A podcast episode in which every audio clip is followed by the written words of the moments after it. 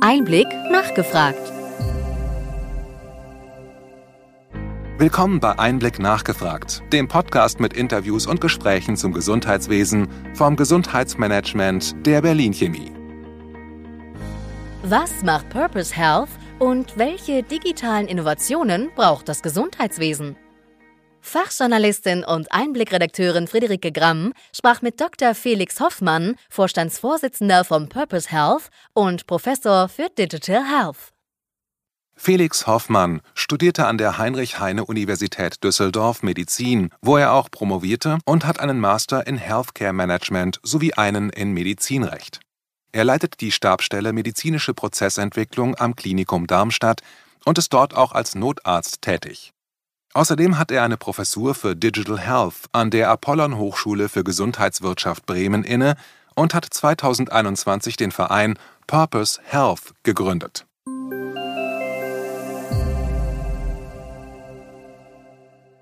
Lieber Herr Hoffmann, schön, dass wir heute sprechen. Hallo. Hallo, Frau Gramm. Schön, dass, dass wir beieinander sind. Ja, also Sie sind Vorstandsvorsitzender des Vereins Purpose Health e.V. Wenn Sie mir einmal einen ganz kurzen Überblick geben können, worum geht es in dem Verein genau? Ja, da muss ich ein bisschen in meine persönliche Historie auch zurückgehen. Ähm, entstanden ist das Netzwerk letztendlich aus meiner Erkenntnis daraus, dass das Gesundheitswesen zwar, so wie es heute ist, funktioniert, aber die Rahmenbedingungen, in denen man als Arzt zum Beispiel arbeitet, in meinem Fall, oder als Pflegekraft, die sind halt sehr schlecht teilweise. Und ich habe mir über Jahre Gedanken gemacht, wie könnte ich denn die Rahmenbedingungen verändern, um in dem Gesundheitswesen gerne arbeiten zu wollen und aber auch gerne Patient sein zu wollen, wenn es denn nötig ist. Und ähm, im Laufe der Jahre hat sich dann immer ein größerer Kreis um mich herum ähm, ja, zusammengefunden an Menschen, die das genauso sehen wie ich und sich da auch sehr viel Gedanken darum machen. Und daraus ist dann Purpose Health e.V. entstanden. Und heute sind wir ein Netzwerk, was, ähm, ja, wir möchten einerseits eine Vision erzeugen, wie kann das Gesundheitswesen denn in Zukunft aussehen, dass es eben funktionell ist und ähm, auch seinen Sinn und Zweck erfüllt. Also den Purpose, auf der anderen Seite aber eben ähm, ja dem Menschen auch dient, ähm, ähm, dem Beschäftigten im Gesundheitswesen und den Patientinnen und Patienten. Und wir, ähm, wir sammeln Beispiele, dass wir halt schauen, wo funktioniert etwas besonders gut. Wir sprechen darüber, machen diese Beispiele bekannt und ähm, veranstalten zu dem Thema ja beispielsweise auch ein Symposium in diesem Jahr, ähm, wo wir viel Purpose zusammentragen möchten, um das bekannt zu machen. Mhm. Vielleicht können Sie mir einmal ganz kurz konkret sagen, wie der Purpose jetzt genau in den Projekten aussieht, vielleicht auch so im Blick auf das neue Jahr, was gerade begonnen hat. Also welche Projekte stehen da in 2023 an? Genau, also an Projekten haben wir geplant einmal ein Symposium, wo wir, wo wir die Themen, die mit ähm, Purpose ähm, in Verbindung gebracht werden, auf eine Bühne bringen wollen. Das kann man so eigentlich fünf teilen. Denn einmal ist es, ähm, ist der Purpose ja jetzt nicht ein Thema für sich, sondern Purpose ist für mich dann eher Leuchtturm, dass ich weiß, okay, da möchte ich hin und ähm, so und so möchte ich die Gesundheitsversorgung gestalten. Dann gibt es aber Handlungsfelder, die mich eben dahin bringen, dass ich sehr nah am Purpose bin. Und das ist einmal Prozessentwicklung. Das ist ein Thema, was mich ähm, schon seit einigen Jahren begleitet und was so meine Kernbeschäftigung auch aktuell ist, ähm, um eben Versorgungsprozesse aufzubauen, die wirklich dem Patienten, ähm, der Patientenversorgung dienen. Damit ganz eng verbunden ist natürlich auch die Digitalisierung. Ähm, die Gesundheitsversorgung ist jetzt nicht besser, weil sie digital ist, aber Digitalisierung kann eben vieles in der Gesundheitsversorgung verbessern. Da kann man einzelne Prozesse eben auch automatisieren oder standardisieren, was dann ähm, ja zu einer Verbesserung führt.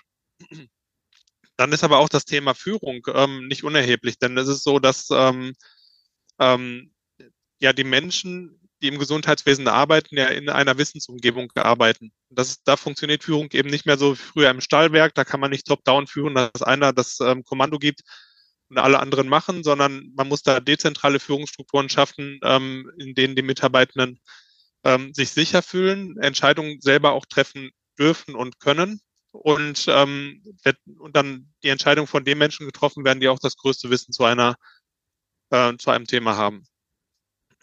Dann ist damit auch verknüpft das Thema Qualifizierung, ähm, denn das Gesundheitswesen wird sich verändern und auch die Menschen müssen dahingehend qualifiziert werden, dass sie in einem Gesundheitswesen der Zukunft arbeiten können. Und die Veränderungen müssen eben mit Qualifizierung einhergehen.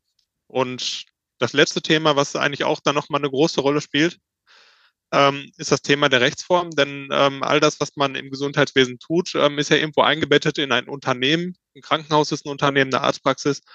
Und ähm, da ist halt die Frage, wie gestalte ich denn die Hülle? Also wie gestalte ich denn das Unternehmen, in dem sich die, diese ganzen Prozesse abspielen? Und da gibt es relativ interessante gesellschaftsrechtliche Entwicklungen, äh, gesellschaftsrechtliche Entwicklungen, die ähm, da vielleicht in Zukunft eine, eine große Bedeutung auch haben werden. Sie sind ja neben dem Vorstandsvorsitzenden nicht nur dieser, sondern auch Professor für Digital Health und haben auch viele Jahre als Notarzt selbst praktiziert. Ähm, was ist denn so Ihrer Meinung nach, äh, welche digitalen Innovationen, äh, die so das Gesundheitswesen nun wirklich brauchen würde, wenn Sie sich so ein bisschen einschränken und auf den Punkt bringen müssten? Genau, also tatsächlich bin ich immer noch als Notarzt tätig. Ähm, das ist noch so die verbliebene ähm, klinische Tätigkeit, die, die ich habe.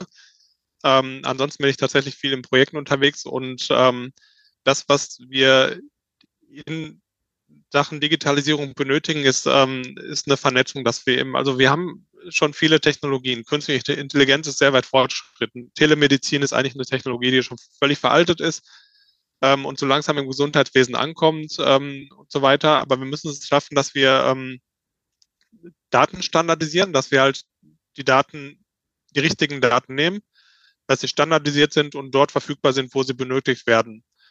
Ähm, und eine Vernetzung der Leistungserbringenden ähm, ja, muss eben auch passieren, dass die Daten wirklich ähm, nicht immer wieder neu erhoben werden müssen, nicht mal auf Papier, mal elektronisch oder so vorliegen, sondern wirklich ähm, überall verfügbar sind. Und das ist eine große Herausforderung, die uns aktuell das Leben schwer macht. Und das Zweite ähm, hat gar nicht so sehr viel mit Technik zu tun, ähm, würde ich aber auch trotzdem unter der Überschrift stehen lassen. Das ist nämlich so der regulatorische Rahmen, denn die Sozialgesetzgebung ist so irrsinnig komplex geworden in, im Laufe der Jahrzehnte, ähm, wo sie entstanden ist, ähm, dass es momentan eher so ist, dass jedes Digitalisierungsvorhaben eher durch die Rechtslage gebremst wird, ähm, als befördert wird. Und da muss unbedingt was passieren, dass man diese komplexe Sozialgesetzgebung mal völlig verschlankt und guckt, was ist sinnvoll, was brauchen wir und was ist einfach nur momentane Hürde nur noch.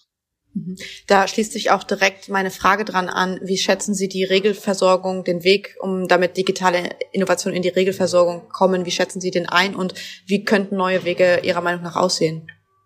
Naja, es ist ähm, ja schon der Fall, dass, ähm, dass die Innovationen da sind und nur darauf warten, ähm, ins Gesundheitswesen eingelassen zu werden. Ähm, und wir sehen es ja jetzt auch, dass Telemedizinanbieter sich zum Beispiel aus Deutschland wieder verabschieden, weil das hier so komplex ist. Und äh, da muss man eben wirklich den Rahmen schaffen, dass, dass, die, dass der Weg in die Regelversorgung einfach ist, dass Modellvorhaben, die ähm, existieren, dass sie auch die Möglichkeit haben, als Modellvor oder vom Modell in die Regelversorgung zu gelangen oder nicht als ewiges Modellvorhaben ähm, gefeiert werden, aber drumherum alles so bleibt, wie es ist. Okay, und könnten Sie mir da einen konkreten Weg aufzeigen, wie so etwas schneller gehen könnte?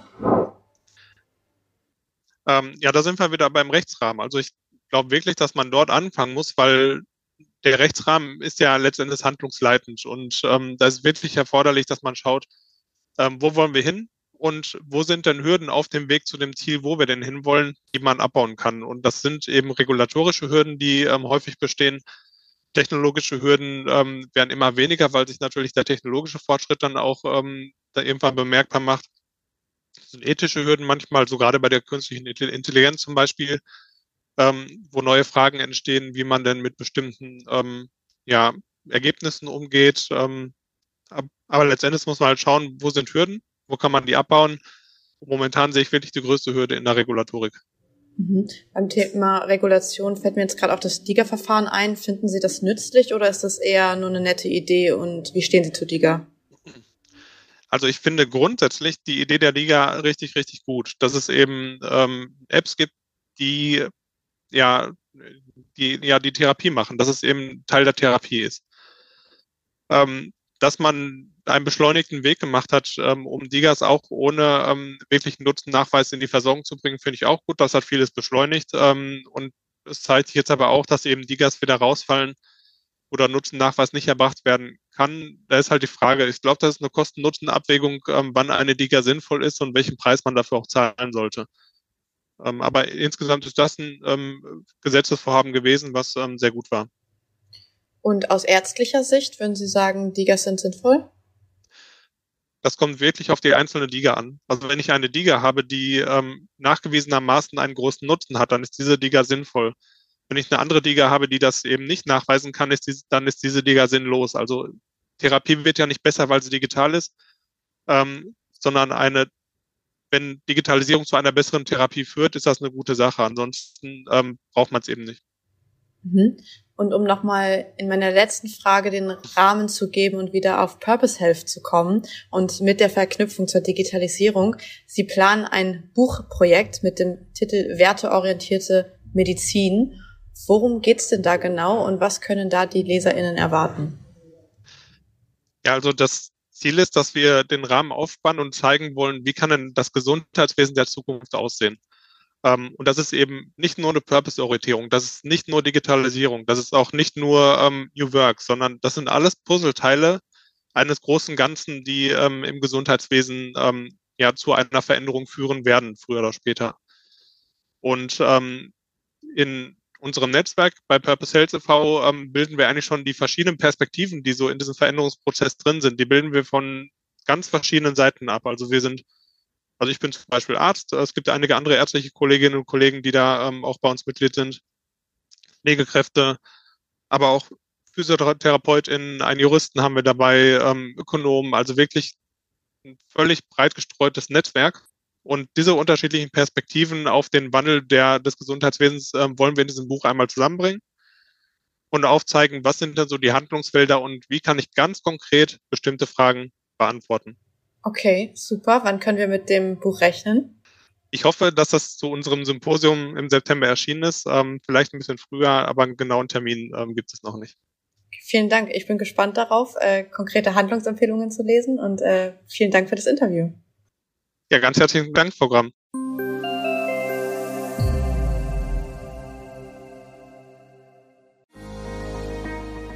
Wir hoffen, dass Ihnen diese Ausgabe von Einblick nachgefragt gefallen hat. Bitte schicken Sie uns gerne Anregungen und Fragen an gesundheitsmanagement at berlin-chemie.de. Sie finden unsere Kontaktdaten auch Wir in den Show empfehlen Ihnen für den schnellen Überblick der Trends im Gesundheitswesen unseren wöchentlichen Einblick-Podcast sowie unseren Einblick-Newsletter. Alles im Netz unter einblick-newsletter.de.